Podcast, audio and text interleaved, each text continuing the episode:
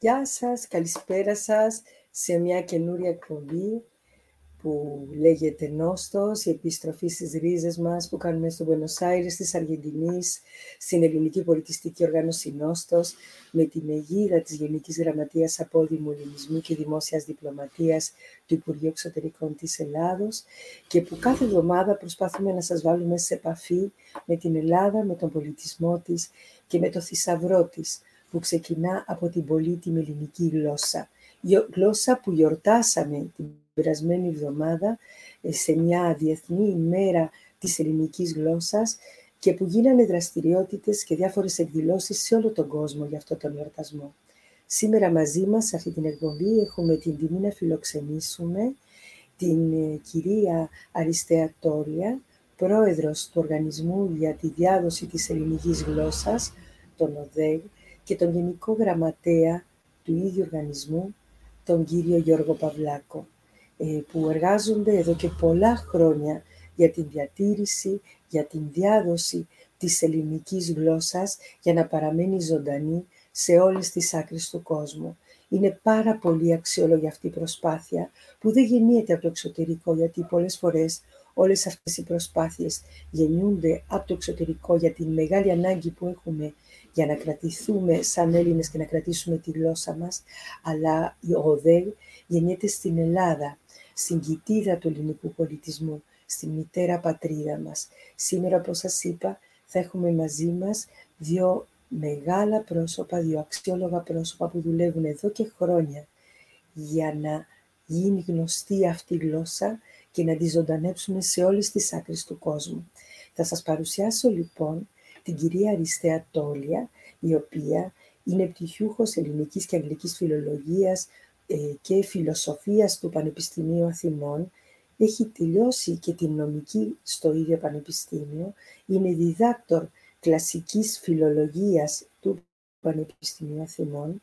Έχει κάνει ε, μετακπαιδευτικά στην Αγγλία, στα Πανεπιστήμια Exeter, στο Λίβερπουλ, στο Reading έχει υπηρετήσει και διδάξει στη Φιλοσοφική Σχολή του Πανεπιστημίου Αθηνών ως μέλος ΔΕΠ και στο Πανεπιστήμιο Πελοποννήσου, στο τμήμα Φιλολογίας της Σχολής Ανθρωπιστικών Επιστημών και Πολιτιστημικών Σπουδών. Δίδαξε ε, πρωτοπτυχιακά, μεταπτυχιακά στο Πανεπιστήμιο Αθηνών, στο Δημοκρίτιο Πανεπιστήμιο Θράκης, στο Πανεπιστήμιο Κύπρου ήταν μέλος του ΔΣ του Ιδρύματος Κρατικών Υποτροφιών ε, και πρόσωπος της Εθνικής Μονάδας Συντονισμού για το πρόγραμμα Εράσμους Σόκρατες της Ελλάδος και μέλος της προσωρινής συνέλευσης του Τμήματος Θεατρικών Σπουδών της Σχολής Καλών Τεχνών του Πανεπιστημίου Πελοποννήσου. Είναι και πρόεδρος εδώ και χρόνια του Οργανισμού για τη Διάδοση της Ελληνικής Γλώσσας. Μαζί μας θα είναι και ο κύριος Γιώργος Παυλάκος, ο οποίος είναι ο Γενικός Γραμματέας ε, του ίδιου οργανισμού, τον οποίο γνωρίζουμε εδώ και χρόνια, γιατί μπορώ να σας πω ότι είναι και αυτός η ψυχή του ΟΔΕ, είναι το άτομο που έχει βγει σε όλο τον κόσμο και έχει βρει τον κάθε Έλληνα, τον κάθε τμήμα, τον κάθε οργανισμό που ασχολείται με τη διάδοση της ελληνικής γλώσσας και του ελληνικού πολιτισμού. Τους καλωσορίζουμε σήμερα στην εκπομπή μας και για τη μεγάλη τιμή που μας κάνουν να είναι από Αθήνα σήμερα εδώ, τόσο μακριά, στον Buenos Aires και από Buenos Aires για όλο τον κόσμο. Καλησπέρα σας. Por favor, estimado Eduardo, si me puede dar entrada a los invitados del día de hoy. Καλησπέρα σας. Ευχαριστούμε για την πρόσκληση και για τα καλά σας λόγια. Πράγματι, ο κύριος Παυλάκος και εγώ αποτελούμε ε, ένα κομμάτι της ψυχής της ελληνικής γλώσσας και κυρίως για τη διάδοσή της. Με τον κύριο Παυλάκο είχα τη χαρά και την τιμή να συνεργάζομαι τα τελευταία χρόνια που μπορώ να πω απερίφραστα ότι έχει προσφέρει τα διπλά και τριπλά από ότι εμείς ταξιδεύοντας ή γράφοντας όλο αυτό τον καιρό για τη γλώσσα. Διότι η ελληνική γλώσσα είναι έρωτας. Για ζωή, για έθνος, για πατρίδα, για ομογένεια. Ο Παυλάκος το έχει πράγματι ενστερνιστεί όλα αυτά τα χρόνια και εύχομαι ε, να έχει τη δύναμη να συνεχίσει τώρα που η τεχνολογία μας φέρνει πιο εύκολα κοντά σε όλη την Ιφίλιο για πολλά ακόμα χρόνια, διότι έχει και πολύ ωραίες ιδέες. Προσωπικώς εμένα μου έδωσε την, ε, την ευκαιρία ως πρόεδρος του οργανισμού να ανοίξουμε διάφορους ορίζοντες, να κάνουμε συνεργασίες, να κάνουμε διαλέξεις σε όλο τον κόσμο, να ταξιδεύουμε ε, πάντα με δικούς μας πόρους και δικά μας χρήματα, προκειμένου να οργανώνουμε έστω και στις πιο άσημες γωνιές, κυρίως των Βαλκανίων, ε, σχολεία, φροντιστήρια ή να έχουμε τη χαρά να τραγουδήσουμε με αυτούς τους απομείναντες ομογενείς ένα υπερμάχο στρατηγό ή τον εθνικό και τον εθνικό ύμνο. Αυτή είναι η χαρά μας, αυτή είναι πραγματικά η αγάπη και η προσφορά μας.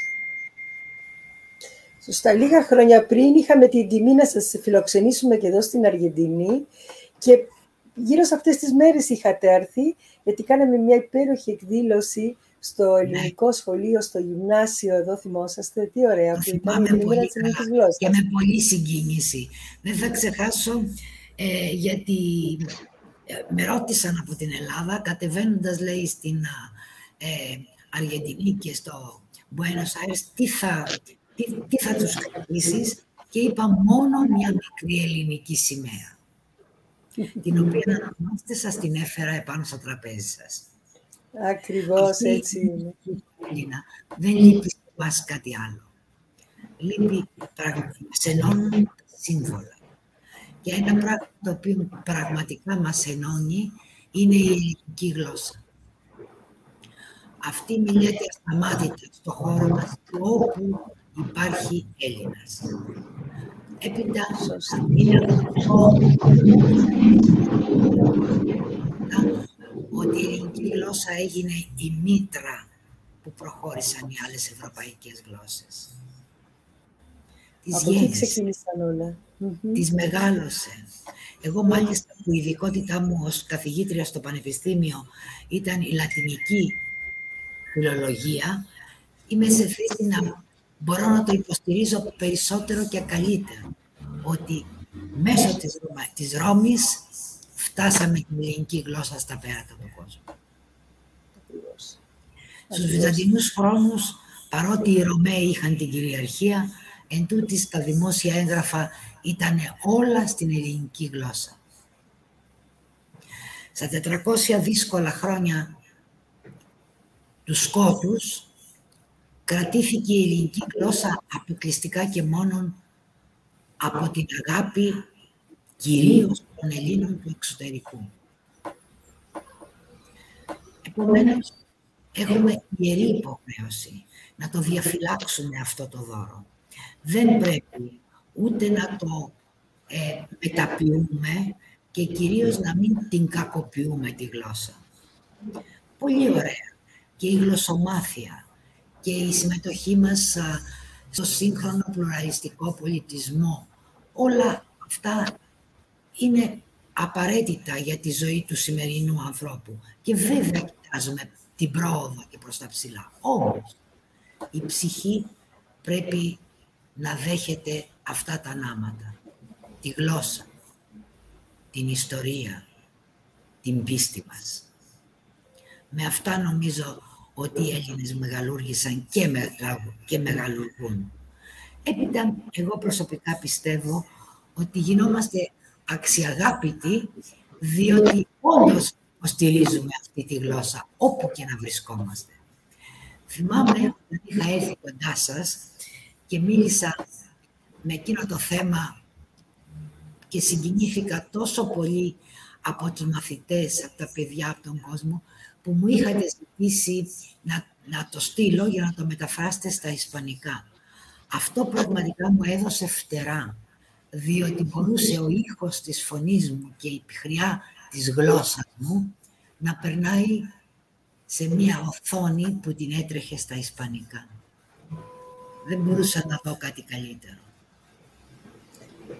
Ήταν, ήταν ένας τρόπος να καταλάβουν και όλα τα παιδιά τα οποία πολλές φορές δεν έχουν την ευκαιρία να μάθουν την ελληνική γλώσσα σε αυτό το επίπεδο που μπορούν να καταλάβουν 100% αυτά που θα πείτε. Ήταν μια ευκαιρία να ακούσουν ε, την υπέροχη διαλεξή σας για την αξία της ελληνικής γλώσσας, για την σημασία της, για τη ζωντάνια της, για το πώς υπάρχει σε όλες τις άλλες γλώσσες του κόσμου. Γιατί και αυτό είναι ένα θέμα. Εμείς έχουμε χαρίσει λέξεις. Ε, όταν λέω εμείς βέβαια, εμείς αγκαλιάζουμε την Ελλάδα και τη γλώσσα της και τη θεωρούμε κάτι δικό μας, αλλά έχουμε δώσει τη γλώσσα μας και έχουμε υιοθετήσει άλλες γλώσσες του κόσμου, που είναι παιδιά μας, θα έλεγα. Είναι, όντως. Και ακόμα δίνουμε. Δίνουμε επιστημονικούς όρους. Δίνουμε στην τεχνολογία καινούριους όρους. Αυτά τα τηλέ και όλα, αυτά είναι όλα αρχαία ελληνικά. Εμείς το ξέρουμε, το πιστεύουμε, αλλά είμαστε ευχαριστημένοι διότι ενστερνίζονται και άλλοι. Σωστά. Τώρα που είχαμε την ευκαιρία και κάναμε αυτή την εκδήλωση ε, για την παγκόσμια ή με τον εορτασμό της Παγκόσμιας ημέρας ελληνικής γλώσσας σε 9 Φεβρουαρίου, την οποία από το 17, το 1917, ε, το, συγγνώμη, το 2017 που ορίστηκε και μετά, κατέτος την εορτάζουμε.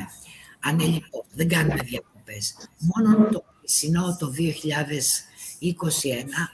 λόγω των, του υγειονομικού πρωτοκόλου και της πανδημίας, η οποία δυστυχώς μας έχει κόψει την διαπροσωπική μας επικοινωνία, αλλά δεν πειράζει, τη βρίσκουμε και διαδικτυακά, η τεχνολογία καλύπτει τις, απο, τις αποστάσεις.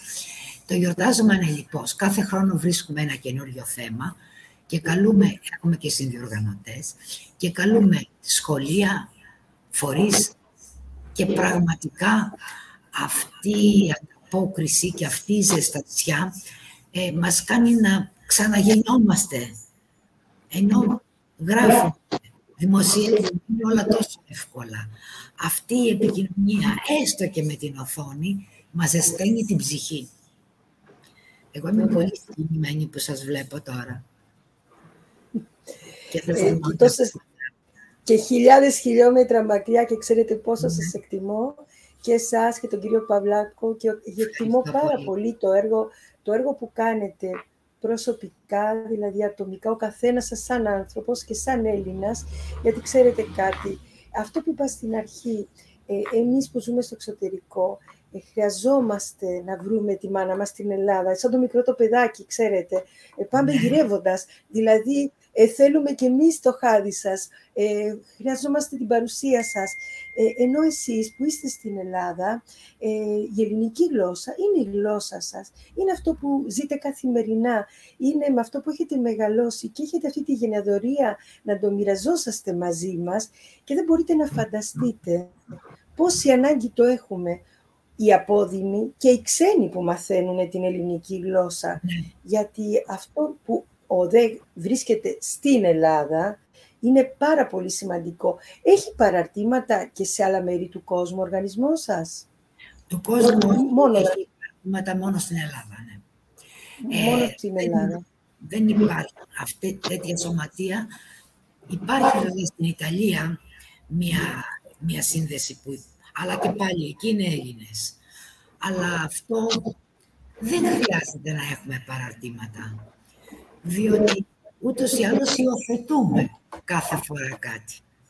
Ένα φροντιστήριο, ένα σχολείο, έναν φορέα και έχουμε τις επικοινωνίες μας. Και τώρα με πολύ μεγάλη ευχαρίστηση είδα αυτό το οποίο κάνετε και το οποίο πρόκειται να κάνετε και ευχαριστώ εκ μέρους του Διοικητικού Συμβουλίου μας, του ΟΔΕΓΑ ε, για τη συνδιοργάνωση που μας έχετε, την τιμή που μας κάνατε να είμαστε συνδιοργανωτές, διότι ε, προσωπικώς και εγώ, όπως και οι περισσότεροι από τα μέλη μας, ε, πιστεύω ότι η λογοτεχνία και η ποίηση είναι το παράθυρο στην ελπίδα. Και το έχουμε απόλυτα ανάγκη. Και εγώ σας ευχαριστώ και να πούμε και στους τηλεθεατές μας, ακόμα εμείς δεν το έχουμε ανακοινώσει να σας πω εδώ στην Αργεντινή, γιατί θα ανακοινωθεί με μια εκδήλωση την Κυριακή.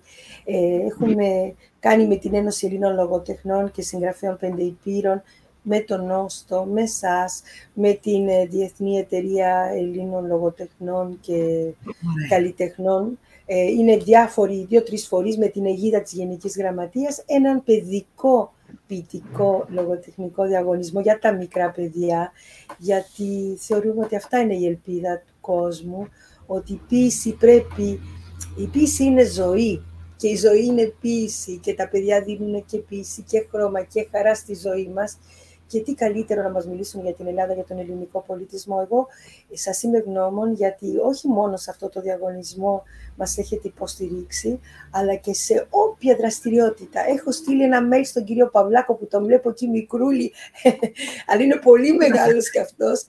Όλα τα ε, Μα δεν και δεν έχει πει όχι μια φορά αυτός ο άνθρωπος. Λοιπόν, κύριε Παυλάκο, να σας ρωτήσω, να σας ρωτήσω και εσάς, που ξέρω ότι είστε από τους ιστορικούς του ΟΔΕ, μην πω τώρα ο πιο μεγάλος εκεί, γιατί δεν είναι σωστό αυτό, αλλά είστε από τα πρώτα άτομα που βρισκόσαστε μέσα στον ΟΔΕ. Μπορώ να, να υποψιαστώ ότι είστε από την αρχή της ιστορίας; Όχι, δεν είμαι. Ε, το 1985 δημιουργήθηκε από τον άιμνηστο Ευάγγελο Πετράκη ε, ένας ε, σύλλογος με το όνομα αυτό, Οργανισμός για την Διεθνοποίηση της Ελληνικής Γλώσσας, στην Καβάλα. Και αυτή την ιδέα την ενστερνίστηκαν διάφοροι άλλοι συμπατριώτες μας και έτσι σιγά σιγά σε διάφορες πόλεις της Ελλάδος δημιουργήθηκαν αντίστοιχοι όμιλοι για την διάδοση διεθνοποίηση της ελληνικής γλώσσας. Στην Θεσσαλονίκη, στο Βόλο, στα Χανιά, στην ε, Πάτρα, στον Πύργο, στην ε, Κύπρο, στη Λευκοσία και στην Μελβούρνη και στην Αδελαίδα. Κάποια εποχή, τότε που ήταν οι καλές εποχές, είχαμε δημιουργήσει και μία ομοσπονδία με τους συλλόγους για τη διάδοση και διεθνοποίηση ελληνικής γλώσσας, αλλά δυστυχώς η οικονομική ε, συγκυρία που έγινε το 2009 ε, μας ανάγκασε να την ε, κλείσουμε, διότι δεν είχαν οι, ε, όλοι οι σύλλογοι που ήταν στο, στην επαρχία ε, την οικονομική δυνατότητα να συνεχίσουν. και επίσης, δυστυχώς, στην Μελβούρνη και στην Αδελαίδα, οι δύο πρόεδροι με, μετά από πολλά χρόνια πέθαναν και δεν βρέθηκε κάποιος να τους αντικαταστήσει και έκλεισαν και αυτοί οι δύο σύλλογοι, οι οποίοι ήταν ιστορικοί μπορώ να πω, ήταν από ανθρώπους που είχαν ξενιτευτεί από τη μικρή τους ηλικία και κουβαλάγαν μέσα τους αυτή την αγάπη για την ελληνική γλώσσα.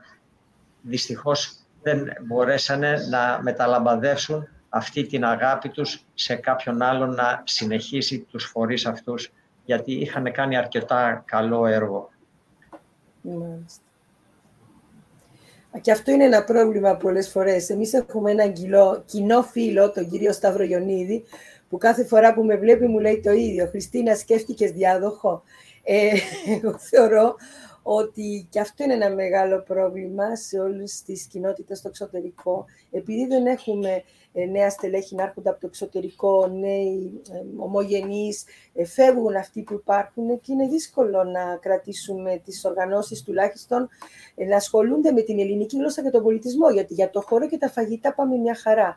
Το θέμα είναι τι κάνουμε με όλα τα άλλα που είναι τα πολιτιστικά, που είναι αυτά που μας ενδιαφέρουν, γιατί και ο χορός βέβαια και το φαγητό μιλάει για έναν πολιτισμό, αλλά έναν πολιτισμό σαν τον ελληνικό να τον περιορίσουμε μόνο στο χορό και στο φαγητό είναι μεγάλη αμαρτία.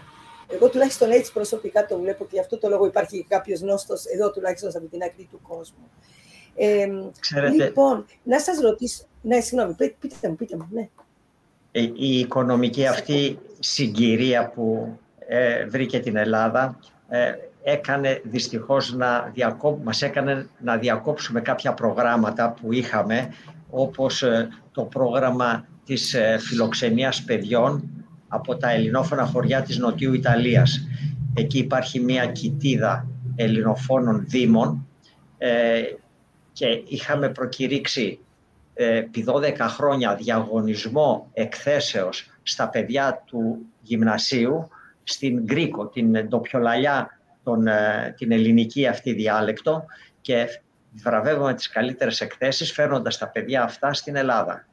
Δυστυχώς η, η οικονομική κρίση μας έκανε να σταματήσουμε αυτό το πρόγραμμα ε, το, με το οποίο είχαμε φιλοξενήσει πάνω από 700 μαθητές σε 12 χρόνια μαζί με τους καθηγητές τους. Τους είχαμε φέρει εδώ, τους είχαμε φιλοξενήσει ε, σε διάφορες ε, ή κατασκηνώσεις ή στο Σεντ Τζορς Λιγκαμπέτους όπου ο αείμνηστος Μάριος Βασιλόπουλος, ο ιδιοκτήτης του, κάθε χρόνο φιλοξενούσε 20 μαθητές με, τα, με τους δασκάλους και τους είχαμε ξεναγήσει σε αρχαιολογικούς χώρους, στο Σούνιο, στο Μαραθώνα, αλλά και εκτός Αθηνών, στην, ε, ε, στους Δελφούς, ε, στην Κόρινθο, στην Εμέα και ήταν ένα πολύ ωραίο πρόγραμμα το οποίο σταμάτησε και είναι κρίμα που σταμάτησε. Όπως επίσης επί 12 χρόνια χρηματοδοτούσαμε ένα πάρα πολύ όμορφο και σπουδαίο πρόγραμμα στην Ουκρανία.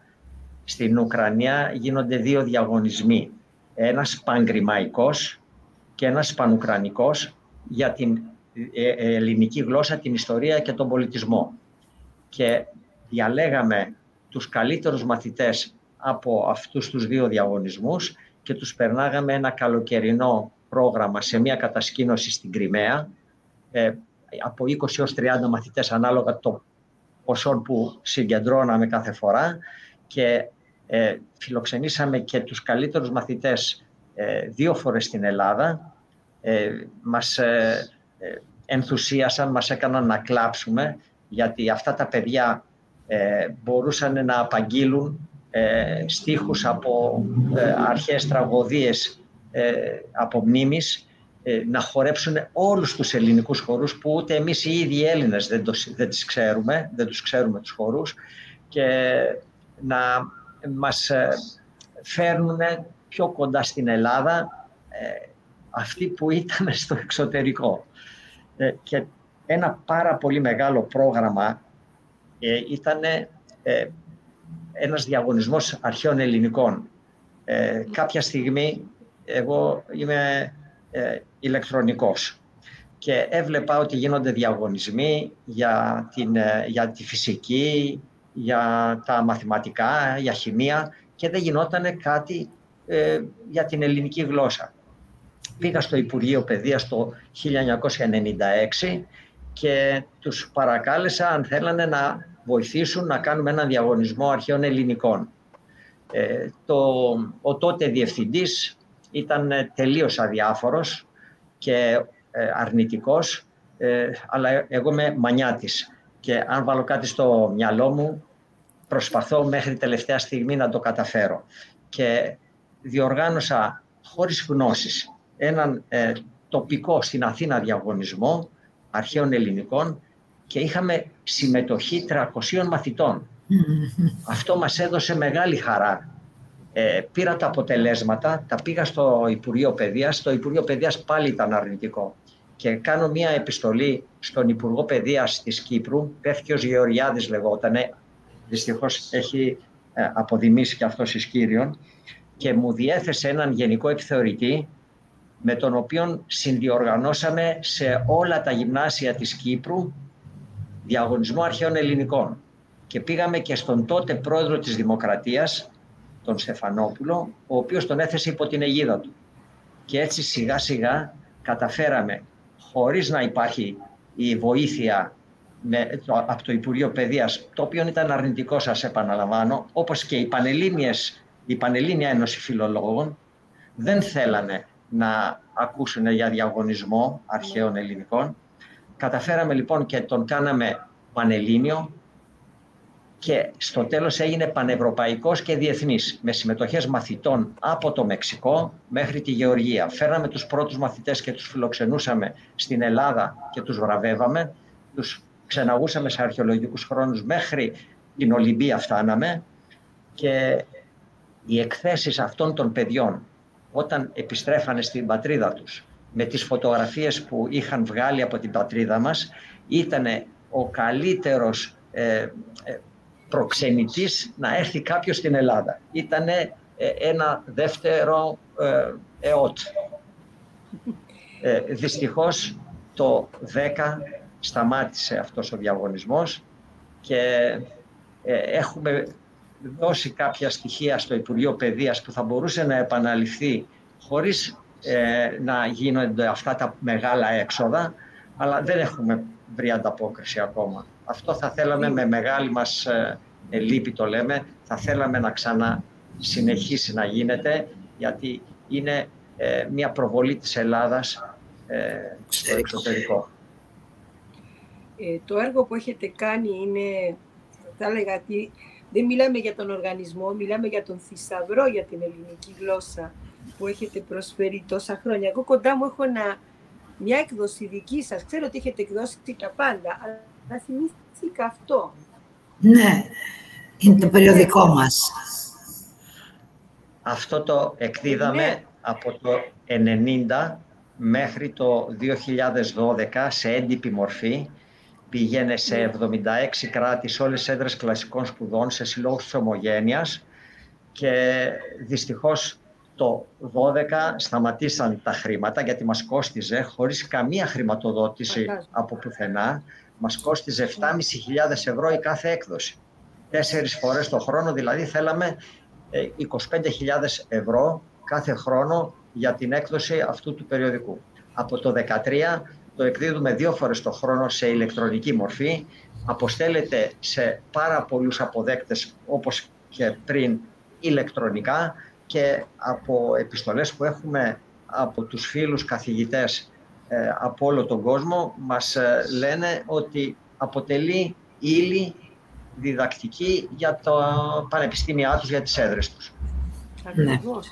Ήθελα, ήθελα να σας πω ακόμα ε, κάτι πριν είπατε για την αγάπη που έχει και ο Έλληνας που βρίσκεται στο εξωτερικό αλλά και οι φιλέλληνες. Στην προθεσινή μας εκδήλωση έκανε χαιρετισμό ένας εκπληκτικός φιλέλληνας, ο Χωσέ Λουί Ναβάρο, Ισπανός. Ε, ο Χωσέ διδάσκει 40 χρόνια αρχαίο θέατρο σε σχολεία της ε, Ισπανίας και κάθε χρόνο ανεβάζει μία τραγωδία ή ε, κομμωδία με, θεία, με ε, ομάδες μαθητών με θειάσους μαθητών και το βγάζουν και σε βιβλιαράκι. Ε, είχε αρρωστήσει και δύο χρόνια, ε, είχε μεγάλη δυσκολία κινητική. Προχθές λοιπόν ε, με παρακάλεσε αν μπορούμε να κάνουμε κάτι για να ξαναέρθει στην Ελλάδα, να ανέβει στην Ακρόπολη. Και ε, του έστειλα μία πρόσκληση και πιστεύω να τον έχουμε στο τέλος της άλλης εβδομάδας κοντά μας και να ευχαριστηθεί ε, την Ελλάδα όπως ε, το λέει η ψυχή του. Ε, αυτή η αγάπη που του λέει στους καθηγητές σε όλα τα πανεπιστήμια του κόσμου και αφιερώσει τη, τη ζωή τους για να μάθει. Διδάξουν είναι που πίστη θήκη που και μένα είναι τα περιστατικά. Έχουν σε ένα τι; Γιατί είναι οικογένειο την Ιωνική ο οποίος δάσκε την ελληνική η προσωπική του όταν ε, ο άνθρωπος αυτός βρέθηκε κάτω, μου την έστειλε, λέει, σε παρακαλούμε, πάνε σε καλά χέρια, κάποιος να την έχει, να μην χαθεί το... Δηλαδή, βιβλία που, που έχει μαζί Ε, δυστυχώς δεν ακούμε καλά, έχει πάλι διακοπές.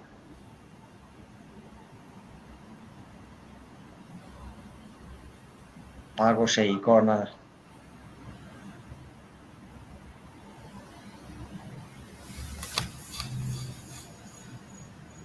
Κρίμα.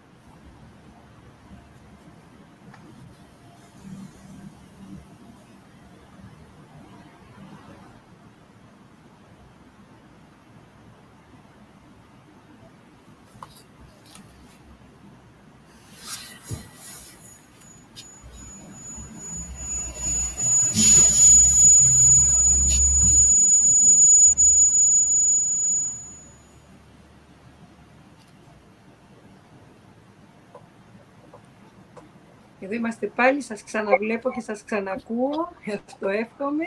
Ε, λοιπόν, ε, θα ήθελα να σας ρωτήσω ε, ποιο είναι το μέλλον της ελληνικής γλώσσας; Πώς βλέπετε την ελληνική γλώσσα στην Ελλάδα, στον κόσμο, ποιο είναι το όραμά σας, το όνειρό σας; Πώς νομίζετε πως θα εξελιχθεί τα επόμενα χρόνια; Θα ομιλείτε μόνο από 15 εκατομμύρια άτομα, θα μπορέσει να φτάσεις σε περισσότερες χώρες του κόσμου. Τι θα πρέπει να γίνει, τι θα πρέπει να κάνει, δεν ξέρω, η κυβέρνηση του Υπουργείου Πολιτισμού, ο ΔΕΓ, ε, τι θα πρέπει να κάνουμε για να φτάσουμε σε μια καλύτερη μόνωση που έχετε κάνει τώρα.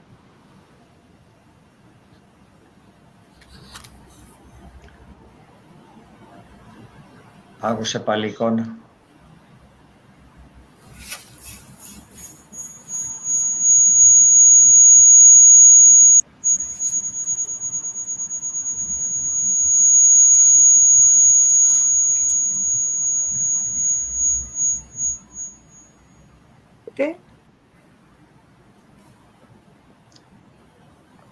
Έχει παγώσει εικόνα.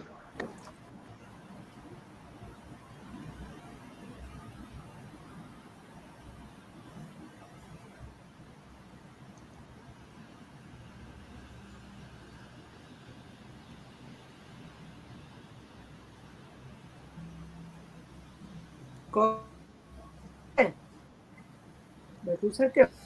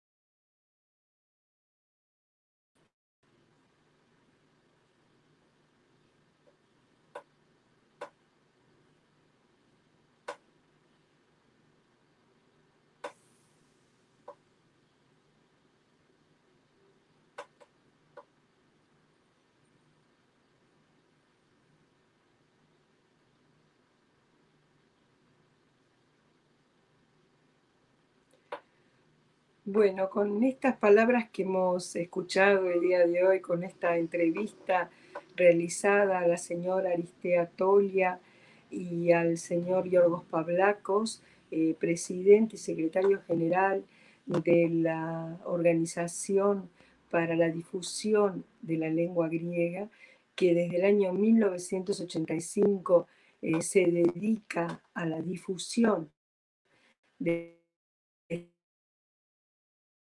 este maravilloso idioma cuna de todo el idioma. Eh,